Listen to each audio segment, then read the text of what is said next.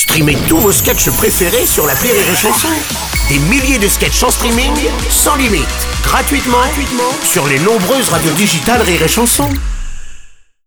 L'analyse du chicandier sur Rire et Chanson. Qu'est-ce qui boit mon chicandier? Gnôle, j'en ai ramené à la maison, c'est mon papy qui la faisait lui-même. Oh, c'est fort ça, non? Ah bah on est sur du 83 degrés, hein, donc oui, faut pas en boire à côté de quelqu'un qui fume, quoi. Le vieux, il s'en servait pour démarrer sa mob et pour se brosser les chicots. Enfin, le chicot, un grand homme, le papy. Il était presque résistant. Non, Mais attends, tu, tu m'as jamais parlé de ton grand-père presque résistant? Et toi, tu m'as jamais parlé de ta sœur presque vierge Chicandier. hein? Ouais. Déjà, faut savoir que son père, donc mon arrière-grand-père, était aussi un soldat. À l'époque, ça se faisait bien de père en fils. Un en 14, l'autre en 39. Chacun sa guerre, pas de jaloux. Mon arrière-grand-père est mort à la guerre. Pas d'une balle, hein, mais en enflammant un prout pour faire rire les collègues dans la tranchée.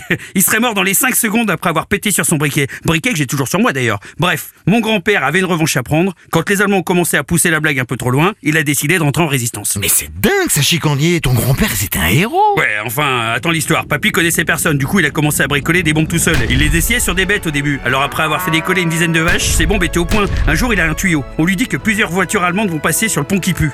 C'est pas le vrai nom, mais il l'appelait comme ça car il adorait chier dessus. On l'appelait Jean Moulin, mais en quatre mots. ah, il y va donc, il prend sa bombe et il attend. Pour pas s'endormir, il a attaqué la fameuse gnôle, celle que t'as là. Le problème, c'est que les boches, ils sont arrivés avec deux heures de retard. Alors le papy, il avait torché toute la gnôle. Du coup, quand ils sont arrivés, il a dit Eh, ça se tire là, connerie, bande de connards après ça, il a sorti son sexe et il l'aurait tapé à plusieurs reprises sur le casque à pointe d'un officier allemand qui était médusé. Après, il s'est fait dessus en essayant de faire la roue devant les nazis et puis il s'est endormi. Ah, Il était fait prisonnier. Non, a priori, ils sentaient trop mauvais. Ils se sont barrés en essayant de pas lui rouler dessus. Et aujourd'hui, quand il y a une remontée d'égout à Berlin, ils ont même une expression, les boches. Pouah, ça pire le chicandier Ce qui veut dire, euh, ça pue le chicandier. Et ça, c'est ma fierté. Et C'est ça mon analyse